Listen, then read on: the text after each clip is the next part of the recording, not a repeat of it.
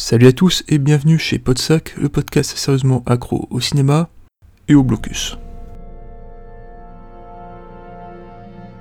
Alors, c'est probablement une coïncidence. Ouais, non, c'est certainement une coïncidence. Mais il se trouve qu'après vous avoir parlé de First Love, il va de nouveau aujourd'hui être question d'un film se déroulant sur une seule nuit. Il va également être question de destin croisé et de fusillade, mais là où First Love nous faisait surtout suivre des voyous et des anti-héros, Manhattan Knockdown va nous amener à suivre un flic, déterminé pour sa part à être acteur des événements plutôt que d'en être le jouet. Vendu comme un polar assez basique, ayant pour principale ambition de lancer la carrière d'action star de Chadwick Boseman, maintenant que Black Panther est passé par là, Manhattan Knockdown est pourtant un film plus intéressant qu'il n'y paraît. Et vous savez quoi? Je vais vous expliquer pourquoi.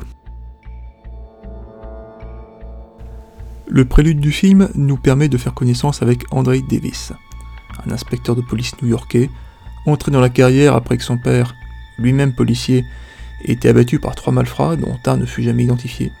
Alors on peut penser que ce dernier élément aura un intérêt pour la suite, mais en fait il ne sert en réalité qu'à planter le décor. Il y a 15 ans, New York c'était un coupe-gorge. De nombreux criminels restaient impunis et il a fallu des gens à poigne pour établir la situation. Des gens comme l'inspecteur André Davis, connu visiblement pour n'avoir aucune pitié envers les tueurs de flics. Et pour être un peu un dingue de la gâchette, visiblement. Alors ouais, présenté comme ça, le personnage de l'inspecteur Davis ressemble pas mal à un Harry Callahan en mieux fringué. Et le début du film d'ailleurs va vraiment nous laisser penser à un inspecteur Harry version 2.0.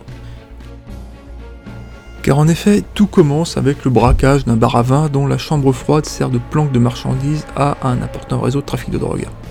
Le braquage passe mal, très mal, et après intervention de la police, ce sont ni plus ni moins que 8 membres des NYPD qui finissent à la morgue.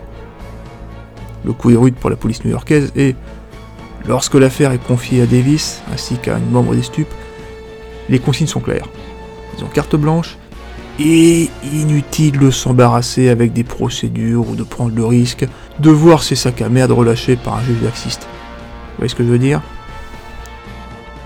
Très vite, les suspects sont identifiés et leur destination connue. Ils sont sur l'île de Manhattan, une île qui n'a plus d'île que le nom hein, d'ailleurs vu qu'elle est desservie par les 21 ponts qui donnent son titre original au film. Alors même si visiblement en fait il y a 17 ponts et 4 tunnels, hein, mais bon je suis pas allé sur place pour vérifier. Il y a toutefois un moyen de les prendre au piège. Nous sommes en pleine nuit, alors pourquoi ne pas bloquer les accès à Manhattan vu que ça impactera le minimum de monde? Après quelques tergiversations, le plan est adopté et donc voilà Manhattan redevenu une île le temps d'une nuit. Le temps surtout pour l'inspecteur Davis de partir à la chasse dans une New York redevenue une jungle urbaine. Et ça, ce ne sont que les premières minutes. Très vite en effet, certains éléments vous font comprendre que l'histoire va être beaucoup plus complexe que prévu. Mais bon, j'en dirai pas plus.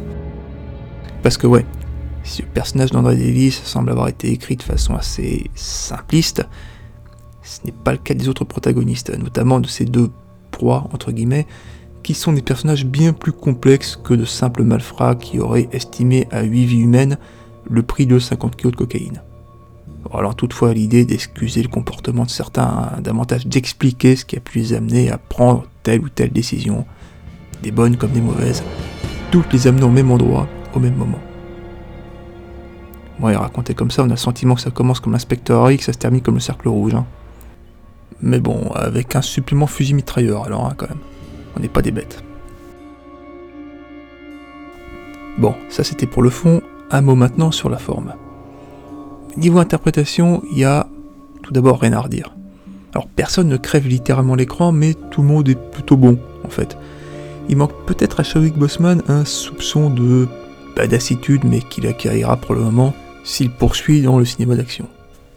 Quant à la réalisation, ben, elle est également plutôt soignée en fait. Les scènes de fusillade, et Dieu sait s'il y en a, sont assez lisibles, et le film regorge également de très très beaux plans sur New York la nuit.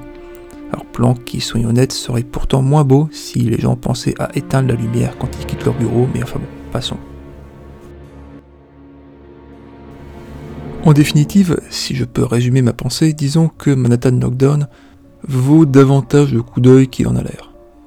Il est vendu visiblement comme un film de vengeance banal, mais c'est avant tout l'histoire d'un homme qui croit ceux qui auraient pu devenir, et confronte les fantômes des tentations auxquelles il a dû résister. C'est une variation, une énième variation sur le thème habituel de la distinction entre le bien et le mal, et une illustration de plus de l'idée selon laquelle nous sommes autant le produit de notre environnement que de nos choix. Je vous laisse méditer là-dessus et je vous dis à bientôt. D'ici là, bah, portez-vous bien, vous connaissez la musique, hein, retrouvez la version écrite de cette chronique sur notre blog podsac.wordpress.com.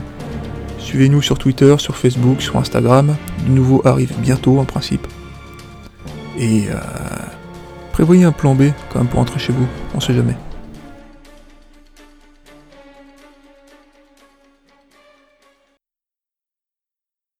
Si tu fais le mal, tremble. Deux tireurs qui ont de l'entraînement.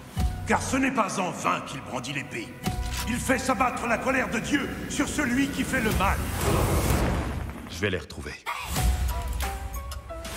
Si on chope pas ces types dans les 3 ou 4 heures, ils disparaîtront. Que comptez-vous faire? 21 ponts permettent de sortir de l'île. Boucler l'île. Quelle île? Manhattan.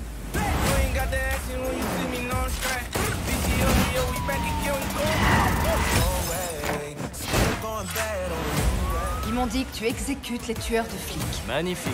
On scoltine un malade de la gâchette. Vous feriez bien de faire attention en disant un malade de la gâchette. C'était un piège. Appelle ça comme tu veux. Je viens de le faire.